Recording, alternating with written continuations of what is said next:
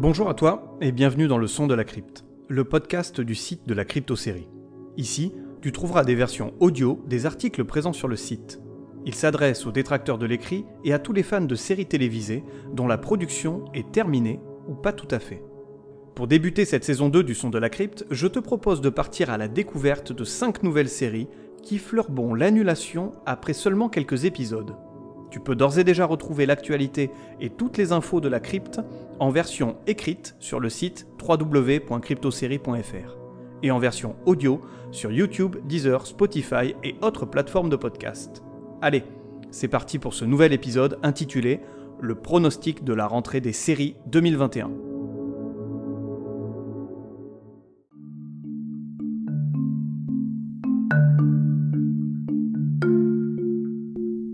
Dans la vie, il y a les séries dont le synopsis laisse présager le pire et il y a les autres. Pour cette nouvelle édition du pronostic de la rentrée des séries, les networks américains m'ont fait une nouvelle fois extrêmement plaisir. Parmi la flopée de nouvelles séries qui vont débarquer en 2021 et 2022 sur nos écrans, une ribambelle d'entre elles fleurbont la bonne grosse bouse. Pour toi, j'en ai repéré 5 qui, je pense, ne devraient pas dépasser le cap de la première saison. C'est parti pour le pronostic de la rentrée des séries 2021.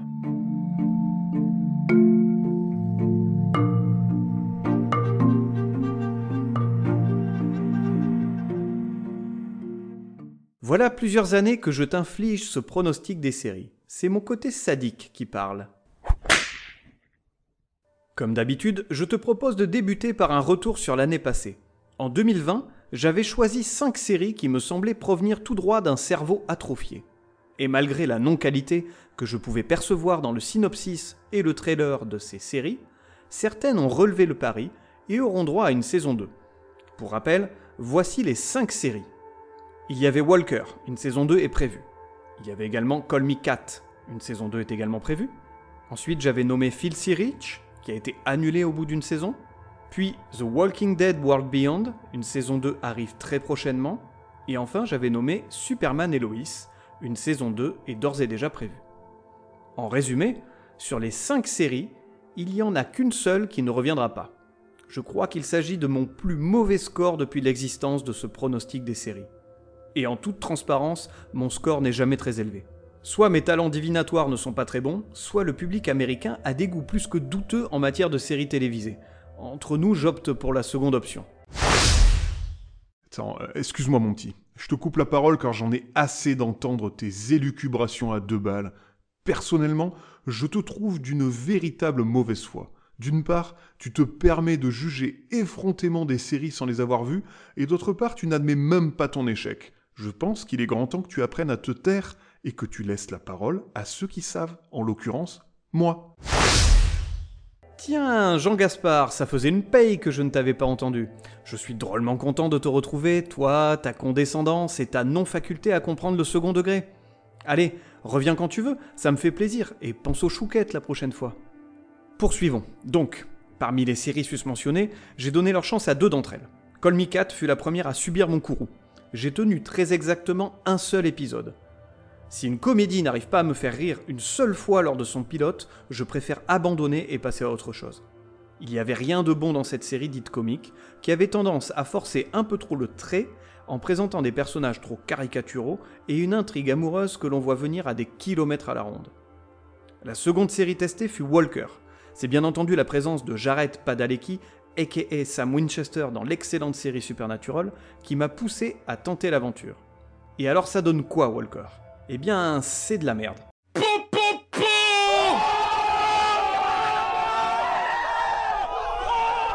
Bon, ok, en réalité, pas totalement. Walker a démarré sur les chapeaux de roue. Cette expression est complètement pourrie. Avec un pilote plutôt maladroit. Elle a voulu trop en dire en l'espace de peu de temps. Le tout va très vite, trop vite, ce qui dessert le déroulé de l'histoire. Même la réalisation pâtit de ce besoin frénétique de trop en dire, en nous offrant des plans quasiment épileptiques. Là où Walker, première du nom, s'ancrait clairement dans un genre série policière d'action, la nouvelle version se cherche et propose trop d'univers. D'une scène à une autre, il y a comme une impression de passer d'un drame familial à une enquête policière classique ou même à un SOP. Bref, tu l'auras compris, la série n'était pas faite pour moi. J'ai tenu trois épisodes et dit adieu à Jared, la larme à l'œil. Je compte à présent sur Jensen Ackles pour remonter le niveau des anciens de Supernatural durant la saison 3 de The Boys, que j'attends avec impatience. Concernant Phil Rich et le nouveau spin-off de The Walking Dead, je n'ai même pas tenté l'aventure. Les deux séries ne m'attiraient pas du tout. Quant à Superman et Lois, les premiers retours que j'ai pu lire ici et là sur la série sont plutôt positifs. Je tenterai peut-être l'expérience. N'hésite pas d'ailleurs à venir me dire tout le bien ou tout le mal que tu en penses dans les commentaires sur le site de la crypte ou sur les réseaux sociaux. Il est à présent temps de découvrir mes prévisions pour la rentrée des séries 2021-2022. Les courses, vous le savez, c'est ma grande passion. Tiercé Magazine, avec Omar Sharif, la passion de gagner. Les courses, avec le journal Tiercé Magazine. La première série est Queens, un drame musical. Synopsis. Nasty Beaches, un girl band hip-hop, a connu un immense succès dans les années 90. Plusieurs années plus tard, les quatre femmes, âgées à présent d'une quarantaine d'années, se réunissent à nouveau dans l'espoir de renouer avec le succès. Avec un tel synopsis, je ne sais pas par où commencer. Bon, attaquons avec le nom du groupe, Nasty Beaches. Rien que ce nom laisse entrevoir le niveau de la musique. Nasty Beaches, que l'on pourrait traduire par les méchantes salopes ou les vilaines salopes, donne le ton. Elles ne vont pas faire dans la dentelle et nous proposer des chansons d'amour. Les L5, vous pouvez remballer vos affaires car ça va saigner de la rondelle avec ces quatre femmes bien décidées à en découdre. Il s'agit bien entendu de suppositions basées sur le simple nom du groupe. Peut-être que les paroles seront plus fines que ce que laisse entrevoir ce nom très délicat. Peut-être que ce nom est aussi une manière de marquer des esprits, en montrant qu'il n'y a pas de sexe faible. Les femmes prennent ici le pouvoir et répondent sans vergogne à tous ces rappeurs machos qui réduisent la femme à un simple objet sexuel. Tu comprendras bien qu'il est difficile de savoir ce qu'il en est réellement sans avoir vu la série. Il s'agit d'une simple supputation qui, je l'espère, sera traitée par la série. S'agissant d'un drame musical, Queens fera la part belle à la musique, et très certainement à la condition de la femme dans ce milieu. Il y aurait beaucoup de choses à dire et à dénoncer. Espérons que la série prendra ce chemin et ne s'orientera pas trop du côté du sop, avec des histoires de cul et des rebondissements invraisemblables à tour de bras. Comme tu peux le voir, je lui laisse le bénéfice du doute. Il reste que j'intègre Queens dans ce pronostic car je crains qu'ABC, qui diffusera la série, ne nous propose pas quelque chose de très recherché. De plus, ce n'est vraiment pas le genre de show qui m'attire, et j'ai beau être assez ouvert musicalement parlant, les groupes de hip-hop slash pop slash dance genrés des années 90, ce n'est pas ma cam. Bon, si. Mais dans ce cas, il me faut Philippe, Adèle et Franck, les to be free quoi. La base. Et pour terminer, Queens compte dans ses rangs Brandy. Oui, celle qui chantait The Boy Is Man fin des années 90. Bon, eh bien c'était de la merde. Et si tu trouves que j'y vais un peu fort avec la série, je te laisse en compagnie du trailer de Queens que tu trouveras sur le site de la crypte. Il est de toute beauté. Passons à la série suivante. Il s'agit de Good Sam, une série médicale. Synopsis. Sam Griffith est une brillante chirurgienne cardiaque. Le jour où son patron, qui s'avère également être son père, tombe dans le coma, elle reprend ses fonctions. À son réveil, il souhaite reprendre sa place et pratiquer à nouveau la chirurgie. Seulement, Sam doit à présent le superviser, ce qu'il ne voit pas d'un très bon œil. Rien, je dis bien rien ne peut rivaliser avec Urgence. Urgence est LA série médicale culte. D'autres ont essayé depuis, mais aucune ne lui arrive à la cheville. Je vais très certainement me mettre à dos les fans de Grey's Anatomy, mais je n'ai jamais accroché à la série. Et franchement, un Patrick Dempsey ne vaut pas un George Clooney. George fucking Clooney, bordel. Dempsey, c'est un chihuahua comparé au patou des Pyrénées qu'est Clooney. Bon, je m'égare. Tout ça pour dire que depuis toutes ces années, je ne trouve pas d'égal à Urgence. Et pourtant, j'ai tenté plein de séries médicales, dont dernièrement Chicago Med, que j'affectionne tout particulièrement. Mais aucune ne me fait vibrer comme a pu le faire Urgence. Et en te disant cela, je sais qu'il y a une grosse part de nostalgie en moi, car j'ai découvert Urgence alors que j'étais un simple ado. Il y avait alors une part de nouveauté et d'émerveillement à l'époque chose que je n'arrive pas à retrouver aujourd'hui dans les séries médicales qui sont à mon goût de pâles copies d'urgence. Elles ne sont pas fondamentalement mauvaises, mais rien de nouveau sous le soleil.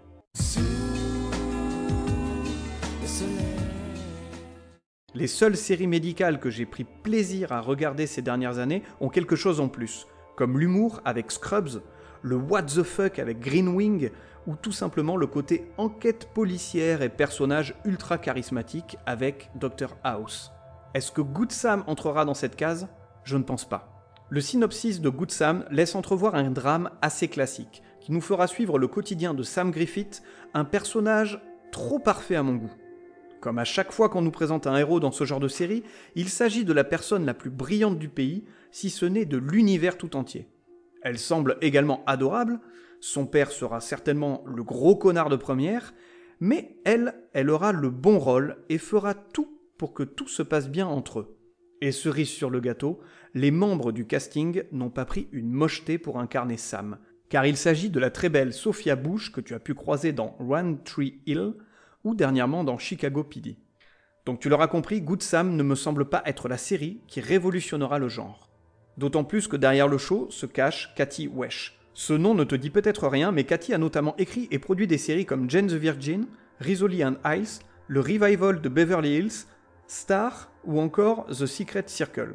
Clairement, pas des séries très alléchantes à mon goût. Seul le casting, avec la présence de Sophia et également celle de Jason Isaacs, qui interprétera le père, me poussera éventuellement à tenter l'expérience. En effet, j'ai beaucoup apprécié Jason dans The OA et Star Trek Discovery. Pour le reste, je ne donne vraiment pas cher de la série. Passons à la troisième série, une comédie. Il s'agit de Ghost. Synopsis. Le rêve de Sam et Ryan, un jeune couple, se réalise lorsqu'ils héritent d'une grande demeure à la campagne. Cependant, ils déchantent assez vite lorsqu'ils découvrent l'insalubrité de la maison et que celle-ci est habitée par les anciens propriétaires morts. Point notable de la série, Ghost est une adaptation de la série britannique du même nom. Déjà, ça démarre très mal. Si tu me suis depuis quelques années, tu sais très bien que je ne suis pas un adepte des remakes.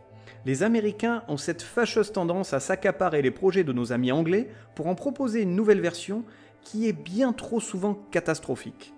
Je pense évidemment à des portages comme Life on Mars, Skins, Being Human, The IT Crowd, Le Prisonnier, Sirens, Broadchurch, Utopia et j'en passe. Il y a bien des exceptions à la règle, et je pense notamment à Shameless, Worst Week et surtout The Office. Les Américains ont su sublimer le travail déjà parfait de Ricky Gervais. Ghost entrera-t-elle dans cette catégorie des bonnes adaptations? Il y a peu de chance. Déjà, la série originale n'est pas une pépite, et pourtant je suis très friand des comédies britanniques. Mais là où des comédies comme Black Books, The Office ou Green Wing sont sans filtre et n'hésitent pas à entrer pleinement dans l'absurde et le loufoque, Ghosts est dans la retenue. Il y a bien cette patte d'humour british, mais je la trouve moins présente.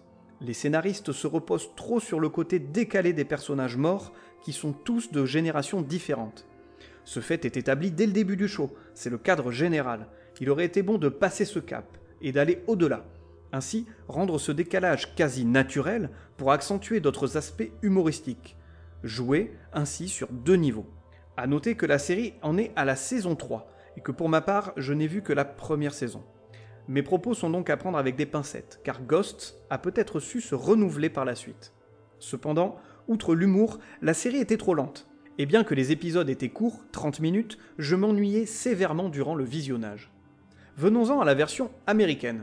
Avant d'aller plus loin, je te propose d'aller sur le site de la crypte pour découvrir le trailer. Bon, ça y est, tu as maté ce trailer? On peut assurément dire que Ghost version US ne sera pas la comédie de l'année, ni celle du siècle d'ailleurs. Le trailer laisse entrevoir un quasi copier-coller de la version anglaise, donc rien de bien neuf là encore sous le soleil. En revanche, un aspect du trailer me dérange. Je n'arrive pas à mettre le doigt dessus. Hmm, qu'est-ce donc? Ah oui, j'ai trouvé. C'est de la merde. C'est de la merde. Je ne sais pas ce qu'il y a de pire entre le jeu des acteurs qui a l'air ultra poussif ou la colorimétrie de la vidéo qui n'est pas sans rappeler les feux de l'amour. Sérieusement, je ne suis pas un pro de l'étalonnage dans le cinéma, mais le but de cette opération est bien de créer une ambiance, donner une couleur à la fiction. Dans la version originale, la série propose un traitement de l'image ancré dans le réel. La série se veut drôle mais légèrement horrifique. Ainsi, le contraste entre ces personnages décédés, loufoques, et la réalité du couple fonctionne plutôt bien. Il y avait même des scènes dans la pénombre offrant une fine couche angoissante au récit. Cela accentue une nouvelle fois ce contraste avec le côté décalé de l'histoire. Sans être parfaite, La série offre ainsi un peu de profondeur à sa narration. Ici, le trailer de Ghosts US nous dévoile une série aux couleurs chatoyantes et vives. On est clairement dans une sitcom. Le décalage ne s'opère plus et rend le tout assez ridicule. On perd un véritable intérêt par rapport à ce que propose la version UK. Pourquoi vouloir lisser ainsi toutes ces comédies pour qu'elles rentrent dans le même moule? Ghosts n'est pas une sitcom comme The Big Bang Theory. Le public américain est-il trop con pour accepter des choses différentes? Je ne pense pas. Enfin, je l'espère. Merde, quand les networks osent des trucs nouveaux comme The Office, Parks and Recreation ou encore Community, ça peut fonctionner. Alors qu'ils foncent et qu'ils arrêtent de nous pondre des clones de comédies aseptisées. Bon, après ce coup de gueule, je te propose de passer à la quatrième série. Il s'agit d'une série fantastique, Les 4400. Ça doit te parler.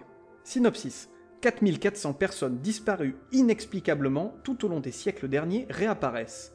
Elles n'ont pas vieilli et ne se souviennent de rien. Elles doivent alors reprendre une vie normale dans un monde qu'elles ne connaissent pas forcément, avec une population qui se méfie de ces nouveaux arrivants.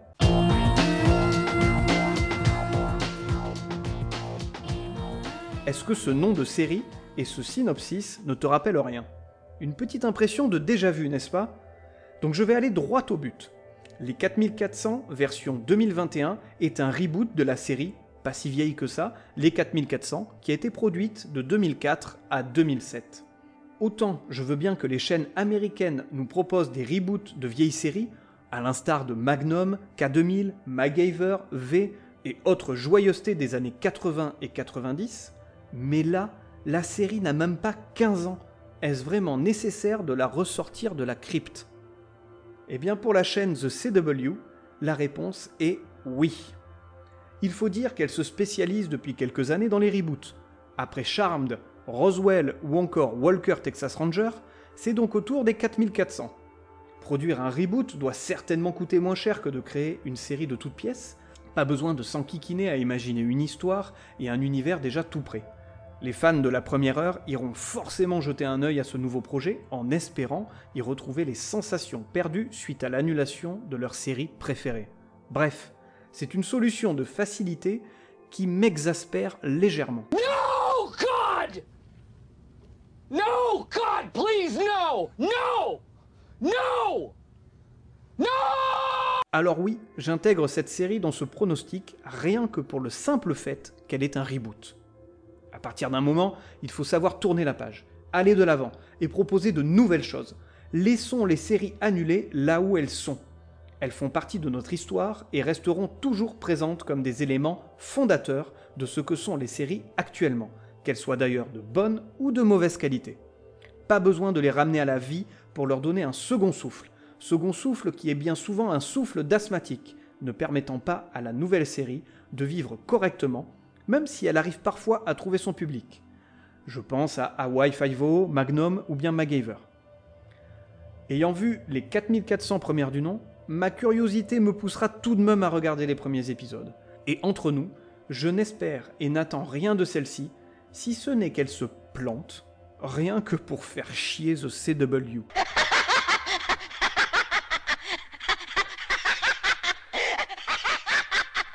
Terminons ce pronostic avec une série qui mélange science-fiction et mystère. La série se nomme Labrea, ou L.A. Brie, ou L.A. Brea, je ne sais pas comment les Américains la prononcent, donc entre nous, on va l'appeler La Brea. Synopsis. Un gouffre géant apparaît en plein milieu de la ville de Los Angeles. Claire Harris et son fils tombent dans ce gigantesque trou. Ils se retrouvent dans un monde mystérieux et dangereux d'un autre temps, un monde primitif. Séparés du reste de la famille Harris, ils vont tenter de découvrir ce qu'il s'est passé et comment rentrer chez eux.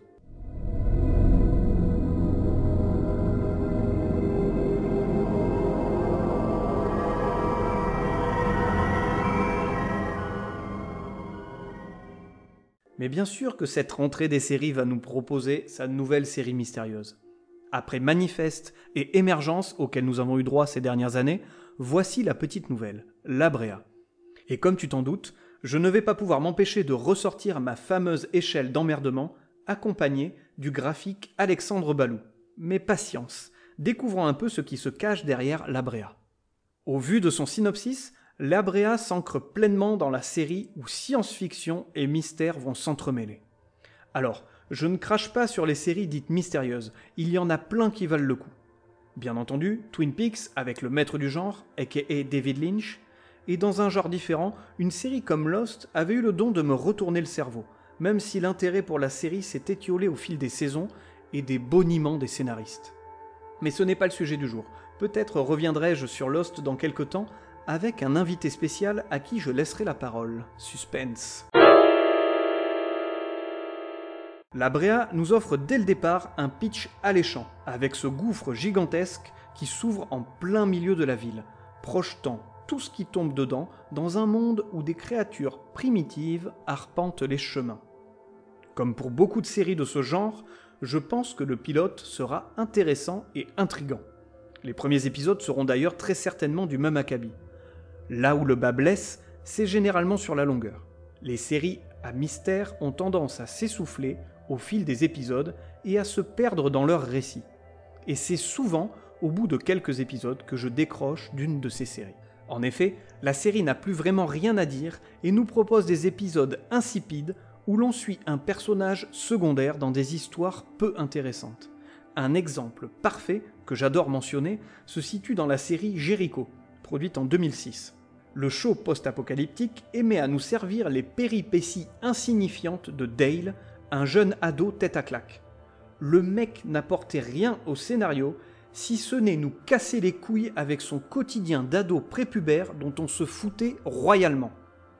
Et Jericho n'est qu'un exemple, car plein d'autres séries comblent leurs épisodes avec des histoires pas du tout palpitantes. Leur but, tout simplement faire du remplissage en attendant de nous pondre le cliffhanger de milieu ou de fin de saison qui relancera la machine.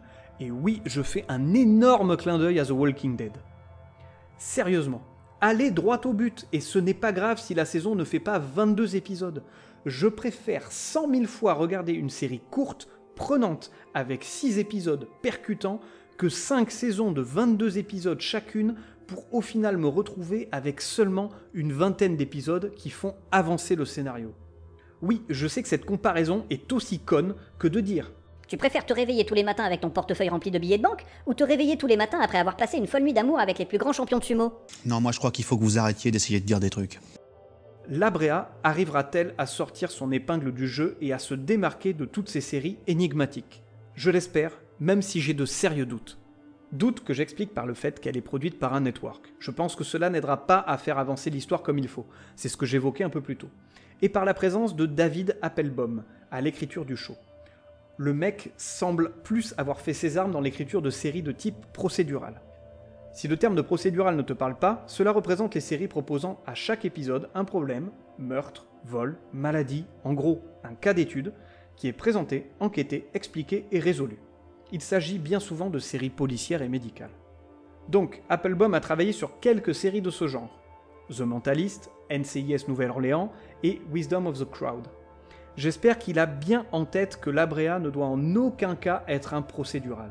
L'intrigue ne doit pas présenter l'histoire de Michel qui s'est retrouvé coincé dans ce nouveau monde primitif alors qu'il était en train de planter ses tulipes dans son jardin, mais c'est alors qu'il se rendit compte qu'il lui manquait quatre bulbes. C'est à coup sûr ce gredin de voisin Tony qui est venu jouer dans son abri de jardin pendant que on s'en fout, on s'en fout complètement de Michel. Je m'en fous comme de l'an 40. Tu m'entends, je m'en fous. Mais alors je m'en fous. Je peux pas te dire à quel point je m'en fous. Je n'en ai vraiment rien, rien, rien à foutre. Propose-nous une histoire mystérieuse avec son lot de rebondissements, mais qui nous offre à chaque épisode une avancée bénéfique vers un dénouement haletant. C'est beau de rêver, non? Malgré tout ça, j'ai envie de laisser sa chance à la Brea. D'autant plus que dans le rôle principal, il y a la très belle Nathalie Zea. Ce sera un réel plaisir de la retrouver, l'ayant appréciée dans pas mal de ses projets. Justified, The Detour, The Unicorn, The Shield, Hung ou encore Dirty Sexy Money. Ok, après ce tour d'horizon de la Brea, où peut-on la situer sur l'échelle d'emmerdement? Pour rappel, l'échelle d'emmerdement est basée sur la célèbre échelle de Richter. Elle indique l'emmerdement qu'un téléspectateur peut ressentir devant un programme télé, en l'occurrence une série ici. L'échelle est couplée au graphique Alexandre Balou, célèbre présentateur de l'émission Mystère au début des années 90. Ainsi, Ce graphique présente une série en fonction de deux critères, le taux de mystère et le degré d'emmerdement. Pour l'Abrea, je vais être transparent avec toi. Je ne crois pas au projet. Malgré toutes les qualités qu'elle laisse entrevoir, il faut dire qu'une production sur un network, le nom d'Applebomb et les nombreux exemples de séries dites mystérieuses de ces dernières années, je pense à Flash Forward, The Event, Emergence, Manifest, ça sent tout de même le sapin. C'est ainsi que l'Abrea risque d'atteindre le niveau 5 sur l'échelle d'emmerdement, à savoir, j'ouvre les guillemets, emmerdement fortement ressenti, dommage mineur sur l'intellect des téléspectateurs. Je ferme les guillemets on peut le coupler avec un taux de mystère à 35%, ce qui la place entre Lost et Émergence sur le graphique Baloo. Je te renvoie sur le site de la crypto-série pour découvrir le graphique et l'échelle d'emmerdement. Peut-être suis-je trop dur avec la Bréa, l'avenir nous le dira. Qu'en penses-tu?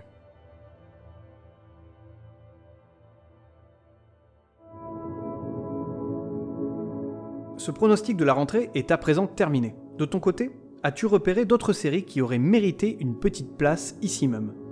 N'hésite pas à les citer dans les commentaires sur le site de la Crypto Série ou à venir échanger avec moi sur les réseaux sociaux, Instagram, Twitter et Facebook. Tu peux retrouver tous les épisodes du Son de la Crypte sur toutes les plateformes de podcast ainsi que sur la chaîne YouTube de la Crypto Série. Je te donne rendez-vous très prochainement pour poursuivre l'abécédaire des séries cultes.